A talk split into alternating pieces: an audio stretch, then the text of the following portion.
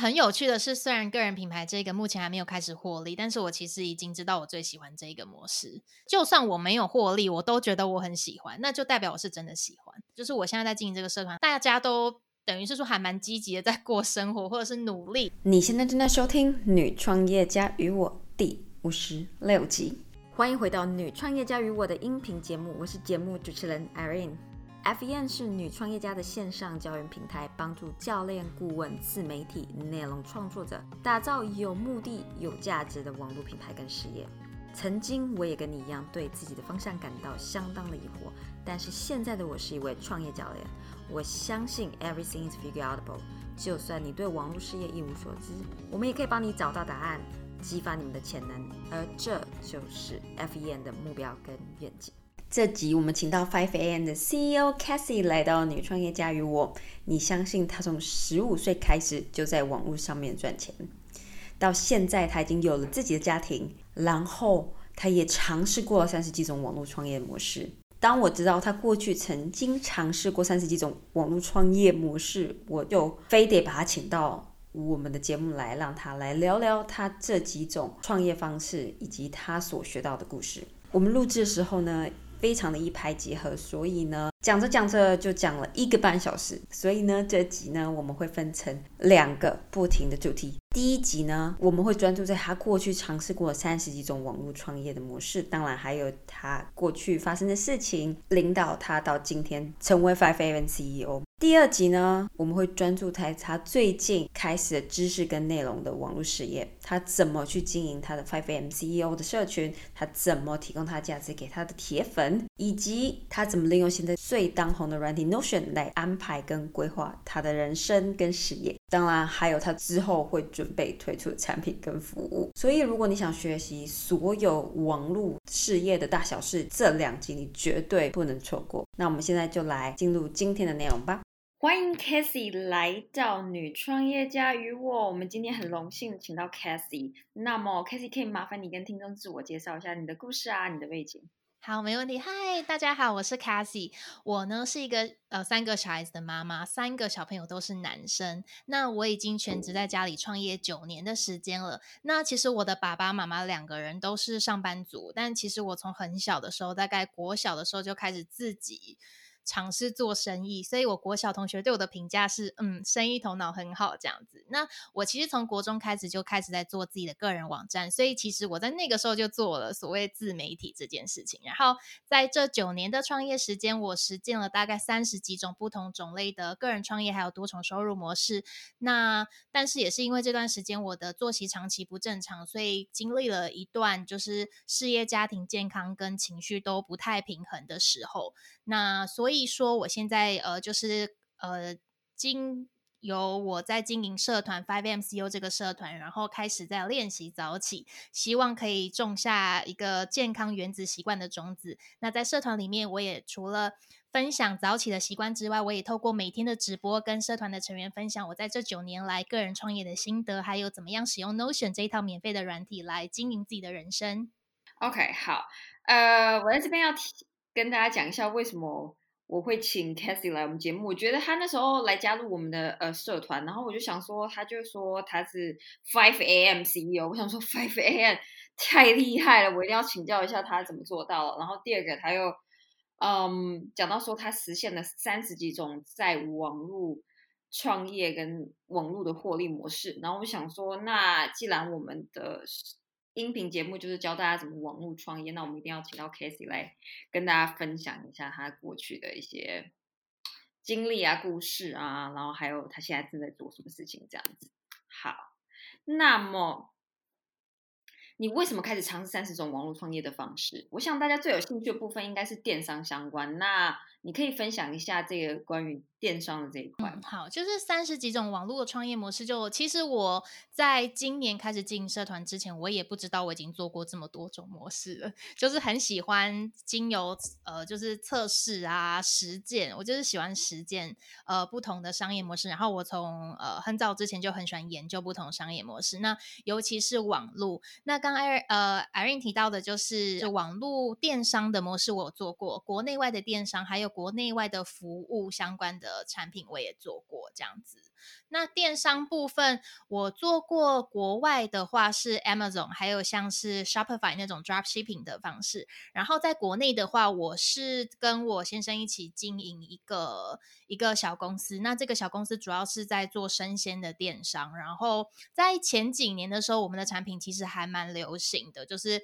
所谓流行，就是有可能有一些艺人朋友喝到，然后可能也被《女人我最大》这个艺，就是这个节目主动的。艺人就主动打电话来联络我们，想要呃在节目上介绍我们的产品，大概是这样。那这个是国内电商的经验。那在服务相关，其实我国外、国内的服务都做过，大部分是如果列举出来的话，可能是像是嗯旅游业，就是连接台湾跟国外，就是有点像 Airbnb host 这种方式，就是嗯我跟大概台北捷运附近的套房的房东大概配合了。将近一百间左右的套房，然后我就帮他们专门出租给外国人，因为这样对他们来说，他们收益房租会比较好。那对我来说，当然就是呃，等于算是一种网络事业的模式。因为其实平常在房务方面或者是管理方面，其实房东都有派专人全职的员工在经营了。对我来说就很轻松，只要真的就是 pass 订单订单给他就好了。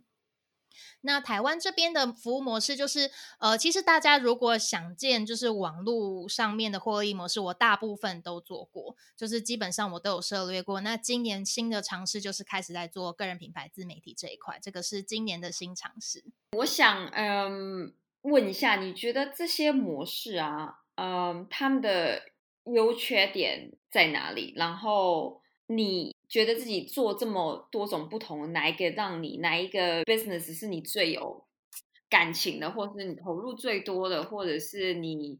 最想要在这里分享给大家？因为我发现三十几种可能要讲个五小时吧，所以可能没办法每个都讲。但是我想要选几个你觉得你最印象最深刻的，然后。你花最多心血的啊，或者是你感情最深的，或者是你觉得其实最赚钱的？我其实最印象最深刻跟最赚钱的是，就是两个模式。其实我刚刚也都有提到，第一个就是我在呃帮房东台北的房东出租短期套房给外国的旅客，这是一个我觉得获利相对于相对应高的，因为那个其实是这个模式，其实是我第一次全职创业的模式，就一开始还是上班族的时候。多少年前？嗯，二零一一年吧，二零一一年开始，二零一一年，对，就差不多。我说我创职创呃全职创业九年，就是从二零一一年开始计算的嘛。那就是由这一个模式开始。那一开始我本来还是上班族，那因为我那个时候就是作息不太正常，然后身体各方面就是跟上班族的作息很难搭配，所以后来我就上班大概两年吧，两年左右。其实我大概一年左右，我就觉得我想要就是可能要用创业的方式比较适合我。我的身体作息，对，然后就那个时候也算时机不错，就认识了一些在台北那边的房东，因为他们以前是只出租房子给台湾人，但是台湾人其实房租收益其实相对的没有那么好，而且可能台湾人会比较啊，可能要看房啊，反而他们其实在呃对于房东来说稍微麻烦多一点。那外国人来说，就是他们有点像是我们出国玩之前，我们一定会先买好机票，之后就订好要住的地方，所以有点二话不说钱。就先刷了这种，然后这种房东其实很喜欢。那这是我第一个获利模式比较。哦，就是以获利来讲比较高的模式。那第二个就是我刚刚说的，我跟先生一起经营的这个，其实它是算是它叫做冷压果汁。冷压果汁其实，在就是在好莱坞、欧美其实已经红了蛮多年的，就是所谓的 juice cleanse，就是那种果果汁断食。那这个做这个方式，其实，在呃，我我们把它就是引进到台湾之前，其实在国外好莱坞已经红了至少五年以上了。那只是因为那个时候台湾没有什么人在做，那当然我们其实也看到了所谓这个商机，然后就嗯就跟我先生开始一起经营，其实是他想要他想要经营的，因为他就觉得他本来就很在乎健康啊、健身等等的，然后他就想说那找我跟他一起经营，我就想说找我跟你一起经营的意思是我来弄吧，因为我先生就是他全职 是老师，听得懂中文吗？对对，他听得懂，他是华侨啦，他是加拿大华侨。他一直以来就是他比较他比较擅长的领域是类似像投资房地产那类型的，他可以就是他可以用比较少，就是那个时候台湾房地产还不错的时候，就用比较少的资金，然后就开始可能呃租了之后就呃就是等于买了之后就租给租给别人这样子的方式。那但他没有做过类似创业类型的，就是说真的就是把一个。一个一个 business 从就是 idea 的的时候开始带成，就是实际上开始在赚钱的模式，他比较没有这个经验。那我跟他经营这一间公司，大概到现在应该五年多了吧，我没有我没有算错的话，那其实我们公司是有持续在经营的，只是我在这一块就没有在像以前一样花那么多心力去做 marketing、做行销等等的，就是让它有一点自然的发展，主要是服务一些。订户啦，因为我们有很多订户是他们可能储值在这边，可能花了很多钱，然后储值在我们这边，所以我就是希望至少他们要呃订果汁的时候还找得到我们，然后还有一些可能随机的新的客人这样，那我就不再去做新的行销的推广，主要也是因为我在分享，就是我过去嗯，其实我收入最高的呃收入最高模式就是我说这个蓝牙果汁模式，那个时候其实我们扣掉。呃，所谓的成本，我每个月至至少净营收还有超过一百以上，所以它是一个非常好的模式，因为它其实是有点类似家庭经营嘛，就只有我跟我先生嘛，然后我们的员工大概十几个人而已。那这个模式它其实是很赚钱的，但是那个时候就是虽然赚钱，但是我在就是刚刚分享过我的那个其他的，比如说家庭的方面也好，健康情绪方面都是蛮黑暗的时期。所以我就跟我先生讨论，我觉得我想要把这个模式就先暂缓，然后让我去做我自己比较想要做的其他的事情。这样，让我分析一下哈。非常平常，没事很喜欢当侦探，就是嗯，这样听起来是 A，因为这是你先生想要做的，所以其实你并没有对这一块市场那么的有兴趣，就是有一点，就是有点像是好吧，他想做，我就帮他圆梦的感觉。所以其实我们在这一段，嗯，就是经营这个公司的那个历程，其实是包含那个时候我们又生了第一个小朋友，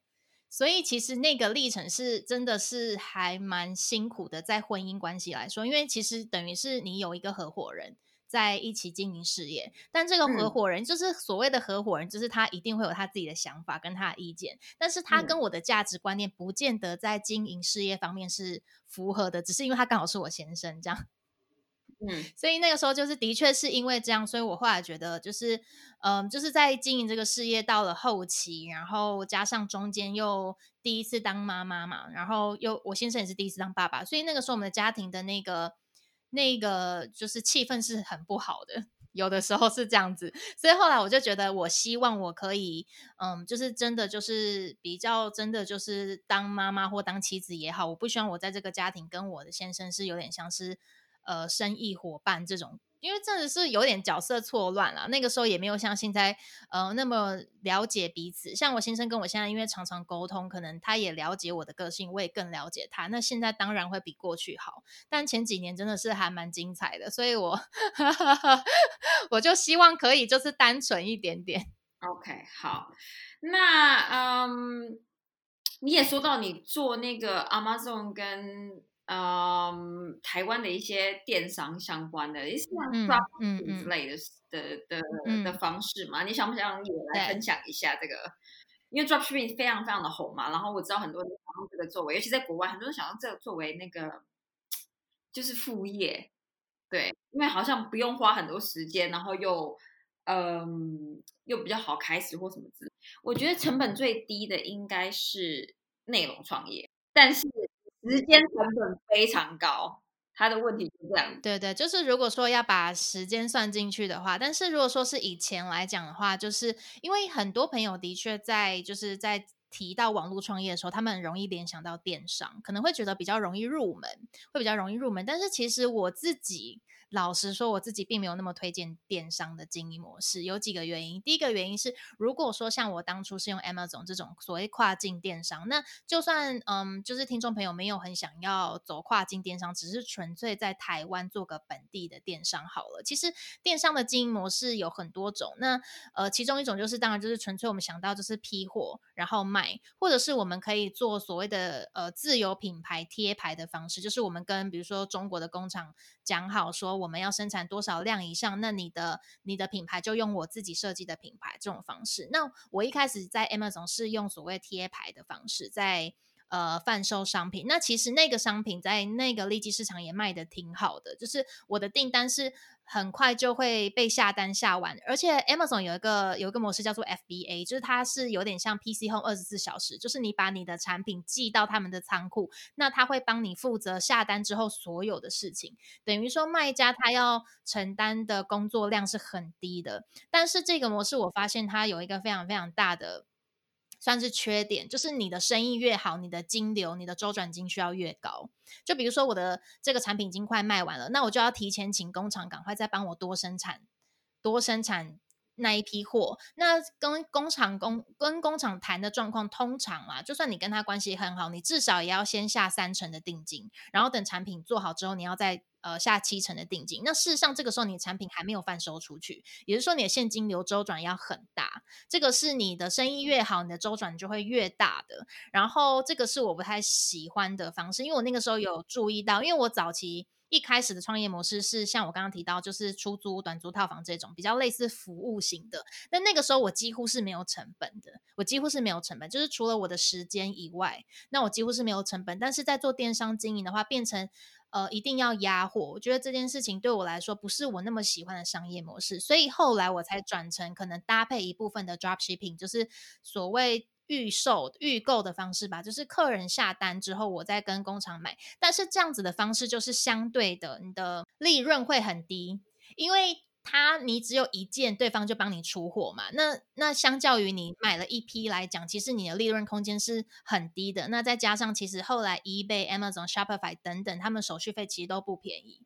所以这样子经营下来，我会觉得那个利润空间跟我的时间成本并不符合。嗯，我是这个模式，我当初设想是没有错的，但是这个模式我自己没有那么喜欢，所以我反倒是比较喜欢或推荐所谓就是刚刚那个 Irene 提到的内容创作或者。的是服务类型，我觉得是也许时间要花很多没有错，但是事实上它没有所谓的一定硬性的行情价，就等于你今天能够提供市场多少价值，你就可以卖多少。价值的一个服务嘛，或者是所谓的你的你的纯虚虚拟化的服务也好，或实体服务也好，那你相对的你的那个空间，你可以比较多掌握。但是我说电商那个部分，就是基本上能够掌握的地方真的很少，因为你不能控制电商平台的手续费要多少，你又不能控制你的那个供应商给你多少，因为这个东西都是很现实的，就是你的量越大，就是越便宜。那你量量如果压的越大，当然你金流。就是现金的周转金就要压很多，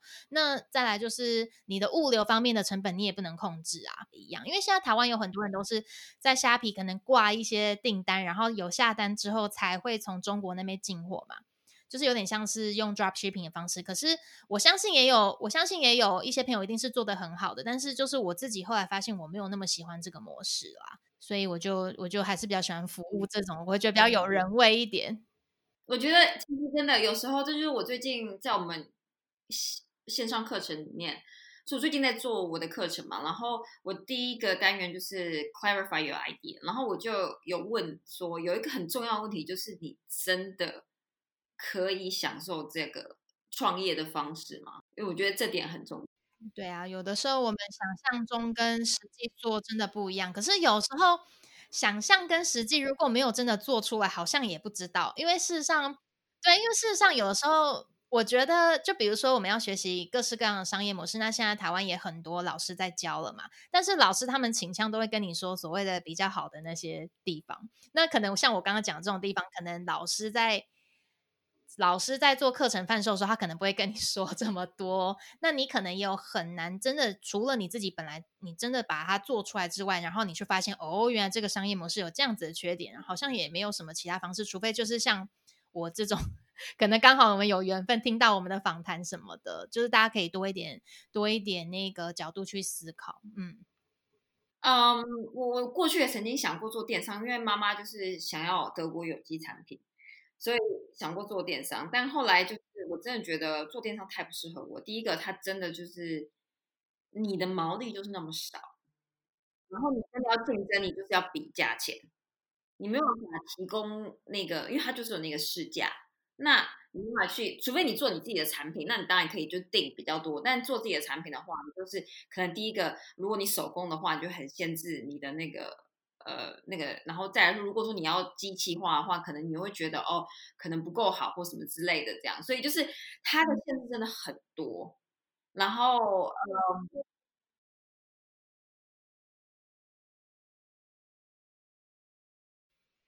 对啊，我觉得电商真的是有一点点，尤其是你像你刚刚提的，就是除了竞争，就是比价、销价竞争之外，其实通常你卖的东西，假设你是批货什么，你卖的东西别人也有在卖，就等于说你很难在市场当中找到你的独特性，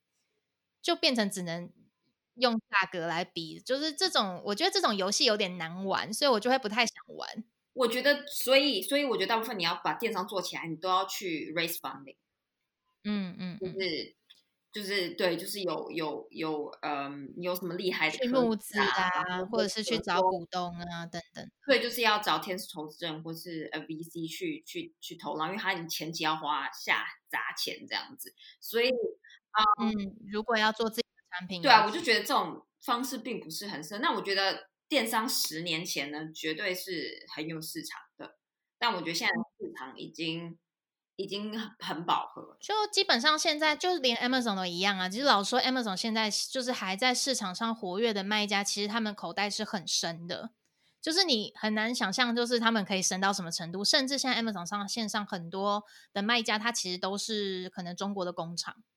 等等的，就是他们自己也知道说，哎，我可以在 Amazon 上面卖，那他们当然可以以量制价，因为工厂就是他们的。那其实我们一般的那种小资经营的，我觉得。嗯，就会很难切入，就会做的很辛苦啦。然后你还要再另外花成本去打广告、引流量等等，我就觉得那个毛利真的太低了，它不值得那个时间成本。就是你相对应这一笔资金，你拿去做别的投资，可能还回来的比较快，还不会压货这样。所以我就觉得电商这个模式，我本身是不是那么，我不是那么喜欢啦。嗯，OK，好，那你说到你今年开始做个人品牌自媒体这件事情，到底是什么？嗯嗯嗯，那个 moment 就是让你开始就是想说，哦，我要来做这件事，还是其实你跟我一样已经想了一阵子，一直到真的是最近才开始，不是最近，就是今年才开始认真去做这件事。就是我是后者，就是我已经想做一阵子了，但是到今年才刚好有契机可以，就是刚好可能天时地利人和，我觉得那个我想要表达这个讯息够强烈，够知道自己要讲什么，然后我才开始那个私密社团嘛。那我其实是大概两年前左右，我就有在考虑要做，就是所谓的自媒体。但是其实我做过这么多种多重收入模式里面，我没有做过任何一个是类似个人品牌或自媒体的。我通常都是。呃，躲在产品跟服务的背后，这跟我的个性有关啦。就是我比较喜欢，呃，我稍微有一点 人格特质，稍微内向一点点。然后我比较觉得说，我不太好意思去，好像用自己的脸，然后在那边讲自己想讲的，就是一个习惯啦。可能就是我从小在讲这些，比如说，哎，我在跟同年纪人，像我刚刚讲嘛，我从小。同学就觉得，哎，我生意头脑很好。然后我国中的时候就在做自媒体。那我在乎的事情，跟我在乎的兴趣，跟我同年纪的朋友几乎是很难聊得到天，就是很难搭上话。然后我讲了，就会变成人家也觉得我有点奇怪。所以我就很习惯把我自己的想法就是留给自己。那我大部分大学时期的姐妹淘都是上班族嘛。那所以就变成生活形态有一点不太一样，所以我就觉得，哎，好像我讲的东西，我会觉得可能对他们来说也不是不见得会有兴趣，所以我就很养成习惯，我连生小孩，我连怀孕我的朋友都不知道，就是我那种小孩生出来，朋友才说，哎，你你你生小孩了吗？我就说，哦，对，生完了，这样，就是我是不会让他们在社交媒体上知道我的消息，或者是我想要让我自己。嗯，这些想法或者是经验，让一些真的有兴趣的朋友知道。但就之前一直有点突破不了那个个人，就所谓自媒体、个人品牌这件事情。那到今年会有一点不一样，是因为今年的疫情让我有一点机会去思考生活。